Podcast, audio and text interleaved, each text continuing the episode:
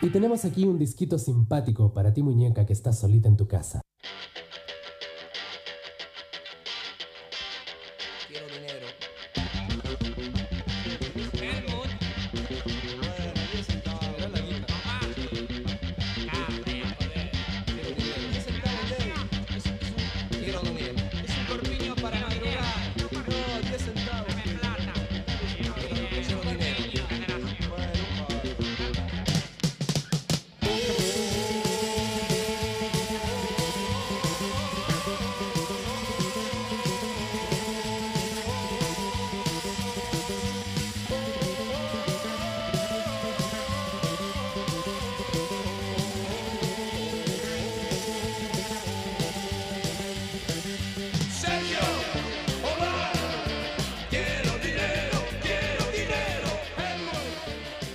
Ahí está la música de Sumo con Luca pidiendo a los gritos, denme mi guita, quiero dinero, quiero dinero, porque bueno, estaban empezando su carrera, ¿no? Peleaban y puteaban en cada uno de los lugares donde tocaban para que les den un mango, para poder seguir adelante, ¿no? Con su vida, con sus cosas, seguir tocando. Bueno, eran los arranques de Sumo que empezaron con características muy particulares que tienen que ver con la columna que Leo Acevedo va a desarrollar esta mañana. Leo. Sí, claro, ahí pidiéndole a Sergio, Omar Helmut, los dueños del café Einstein, ¿no? Que les paguen por la fecha que habían realizado. realizado. Sergio Einstein, Omar Chaván y, Helmut, Sieger, ¿no? Los, tres socios dueños del café Einstein, donde los Sumo hicieron sus primeros palotos y donde seguramente a la salida de algún recital del café Einstein uno podría comprar este cassette que se llamó Corpiños en la madrugada, un cassette que originalmente tuvo una tirada de 300 ejemplares, nada más, pero que fue multiplicándose a lo largo del tiempo en un montón de copias, de copias, de copias, de copias. Yo me acuerdo haberlo tenido y que la calidad era pésima, porque seguramente no había sido uno de esos 300 cassettes originales, sino que había sido un cassette grabado de otro cassette, grabado de otro cassette, grabado de otro cassette, seguramente.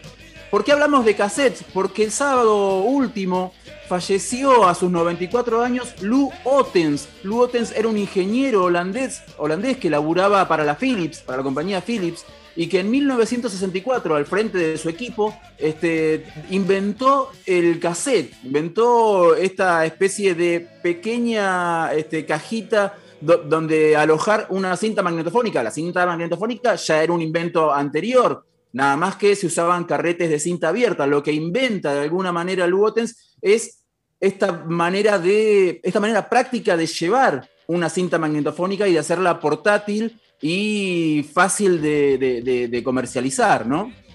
Es verdad, estaba pensando que toda esta historia podría tranquilamente ser una de las efemérides de Flora, pero bueno, vamos a... Sí, yo pensé lo mismo. bueno, yo no me quería meter en, el terreno de, Flora, este, pero seguramente eh, todos recordamos cuál fue eh, nuestro encuentro con el cassette. Yo me, acuerdo que en el año 78, este, para el cumpleaños 35 de, mi viejo, le regalamos un, grabador que venía con un, con un cassette virgen.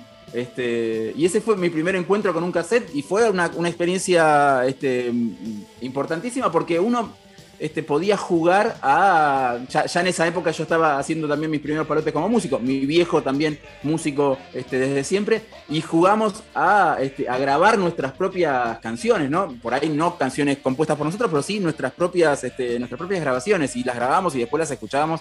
Y era algo que, el cassette, digamos, facilitó cuando decíamos que, que fue una manera de popularizar la grabación en cinta, también este, popularizó esto de las grabaciones caseras, ¿no? Y también, obviamente, popularizó la piratería.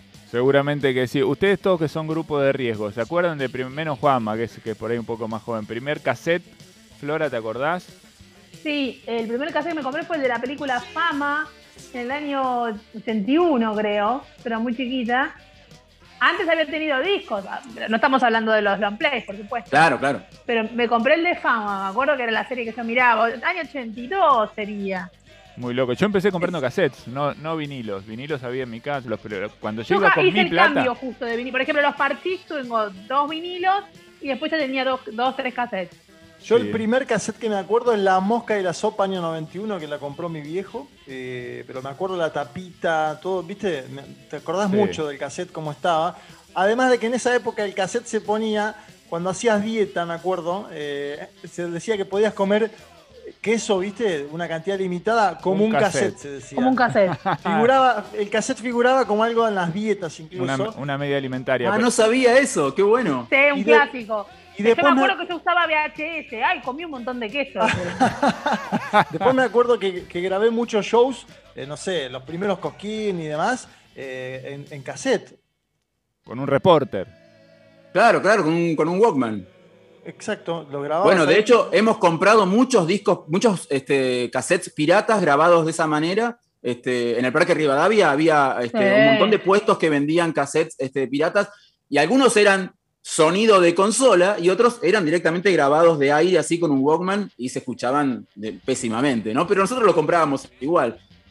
La verdad Yo, es que mi sí. primer cassette, quiero decir, eh, fue Beatles for Sale, una edición argentina de Beatles for. Sale, este, con los títulos obviamente en castellano. Este, Yo Entonces, tuve- para mí, eh, eh, Soy un perdedor era Amalusa, que era lo que yo entendía que cantaban los chicos cuando empezaba el cassette. Cuando le dabas play al lado A, para mí decían Amalusa. A Malusa, Es verdad. muy bueno. Yo tuve, tuve doble porque eh, en mi casa no había, una- no había ni para escuchar. Entonces, pero de repente mi mamá se ganó en un sorteo un Walkman. Una cosa así. ¿no? De lo más sorprendente para, para mi casa. Y entonces finalmente podíamos escuchar cassette. Yo ya era bastante grande. eh, y entonces para ahí venía justo mi cumpleaños. Igual me regalaron dos. Me regalaron Doble Vida de Soda Stereo y el primero de los Pericos. Con esos dos anduve. Ah. o sea, Hoy todavía te lo puedo cantar de principio a fin, porque los debo haber escuchado 372 mil eran los dos que tenía, ¿no? Entonces con eso por ahí tiré un año, ¿no? Escuchándolo todo, todos los días, todos los días, hasta que después, bueno, empecé a- con amigos a grabar cosas de la radio y demás, y ahí podía incorporar Claro, en la radio se grababa mucho con los TDK. tal cual. Claro. tal cual. Claro Tal que cual. sí. El cassette de Corpiños en la Madrugada finalmente tuvo su reedición en CD eh, 10 años después. En el año 1993 fue finalmente editado en CD con el agregado de una canción, porque Corpiños en la Madrugada, aclaremos, es sumo antes de la entrada de Ricardo Mollo a la banda. Es el primer, no el primer sumo, pero sí el primer sumo que este, graba, digamos, que entra a un estudio de grabación. En, en la reedición de 1993 sí hay una grabación de El Sumo con Stephanie Nuttall, la baterista inglesa que este, fue la primera baterista de la banda. En, esa reedición hay una, una canción que se llama War Mist, donde figuran Luca Prodan en voz y guitarra, Germán Dafunquio en guitarra eléctrica, Alejandro Socola en bajo y Stephanie Nuttall en batería. Pero esta canción no estaba incluida en aquel primer este, cassette Corpiños en la madrugada. Volviendo a, Lou Ottens, el inventor del cassette, él nunca fue este, nostálgico del formato. De hecho, él laburó también, siendo empleado, siguiendo como, como empleado de la Philips, en el desarrollo del CD. Y él bancaba más al CD que al cassette, porque últimamente se ha rescatado al, CD al, cassette como formato. Este, yo creo que más por una cuestión de nostalgia que otra cosa. Este, de hecho, hay sellos que editan solamente cassettes. Hace un ratito Juan mencionaba a, a la Virome como invento argentino y yo creo que Laszlo Viro jamás imaginó que su invento iba a, a- a funcionar como rebobinador de, de cassettes este, para ahorrar la, la pila del Walkman. Eh, yo, a mí habremos cassette estado, ¿no? En los colectivos Sí. con la VIC. Totalmente, totalmente. Porque aparte la VIC parecía haber sido diseñada especialmente para encastrar justo en las rueditas de los cassettes. Era que la Este, única marca, a mí particularmente Con la Cibapen no podía. No, claro, era solamente esa marca, la VIC. Este, a mí el cassette personalmente es un formato que me resulta eh, incómodo, poco práctico. Obviamente para la época era lo más práctico que había, era mucho más fácil llevar cuatro o cinco cassettes en, el bolso o en la cartera para escuchar en el Walkman que llevar cuatro o cinco discos de, de vinilo, cinco long plays, ¿no? Pero me parece que este, rescatar hoy el formato cassette como algo valioso me parece más un, gesto nostálgico que- que algo mm, inteligente. Hablábamos de cassette y hablábamos del año 93 cuando fue finalmente reeditado este cassette de Sumo en formato CD y en el año 93 salía también este cassette.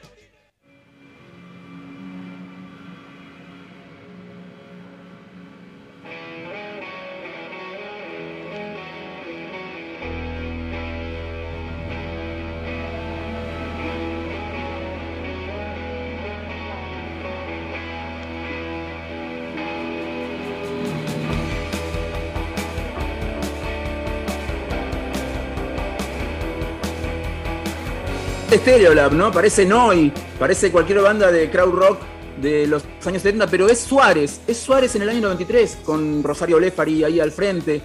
Es Suárez en el año 93, es decir, un año antes del primer disco de Suárez, Hora de No Ver, Suárez se hacía conocer a través de un compilado llamado Ruido Volumen 1. Ruido era una revista de cultura rock, digamos, este, una revista más bien underground, eh, dirigida por el periodista Pablo Shanton, periodista y también letrista de rock, Pablo Shanton, este, que se encargaba de darle visibilidad a una escena under em, de acá de Buenos Aires, de lo que se llamó después Nuevo Rock Argentino. Y en ese compilado Ruido, un compilado que, insisto, salió solamente en cassette, figuraban bandas como Resonantes, DDT, Los Brujos, Suárez y Tía Newton. Cada una de estas bandas eh, aportó dos canciones a, este compilado Ruido y mm, entre ellas estaba Suárez, quien todavía no habían grabado su, primer disco, Resonantes tampoco, DDT tampoco, y Los Brujos sí, sí ya habían grabado su primer disco, pero en este compilado presentaban la, la Bomba Musical, una canción que recién formaría parte del disco siguiente de la banda, del segundo disco San Cipriano, pero ya lo cedían para este cassette eh, de la revista Ruido. Si quieren, escuchemos una canción completa de Tia Newton, la banda que lideraba Carca allá en los primeros años de, la década del 90, una banda con la que llegó a, telonear a Soda Stereo durante las presentaciones del disco Dynamo, esas presentaciones que eran abiertas cada noche por una banda under diferente de esto de lo que se llamó en su momento el rock sónico. Tia Newton no llegó a grabar discos, solo se conocen algunas canciones, algunas de ellas justamente las incluidas en este compilado Ruido, compilado publicado solamente en cassette. De ese cassette justamente de Tia Newton, una canción que se llama El gran baile en el sol.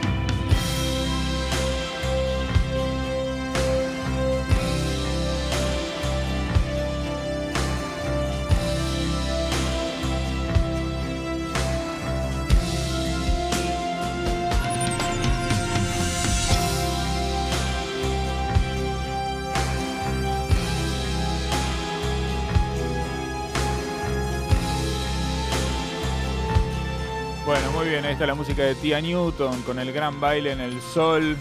Recuerdo las presentaciones de, Tia Newton acompañando a Soda Stereo en las presentaciones de Dynamo en el Estadio Obras, ¿no? Como una de las bandas elegidas, eh, bueno, para, de alguna manera impulsar también ese movimiento de nuevas bandas del rock de, la Argentina. Bueno, un repaso acá de la historia de algunos cassettes importantes en, eh, en el rock de la Argentina de la mano de Leo Acevedo saludando y despidiendo, Leo, al inventor del cassette, que ¿cómo se llamaba? Lou Ottens, ingeniero holandés al servicio de la Philips. Muy bien, perfecto. Leo Acevedo entonces, con su columna pasando hoy por mucha data. Desde las 9, la mañana empieza a hacer efecto con mucha data. Rock por Nacional Rock.